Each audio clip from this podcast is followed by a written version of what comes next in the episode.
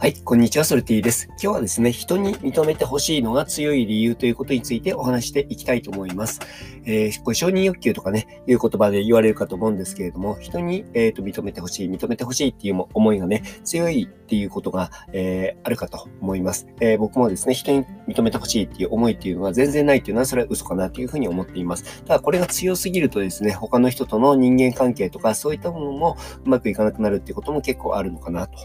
いうふうに、えー、思うところなんですけれども、じゃあこれってなんで、えー、そういったことが、うん、出てくるのかっていうとですね、実を言うと自分自身をですね、きちんと認めて入れていないっていうところなんですね。自分自身をきちんと認めて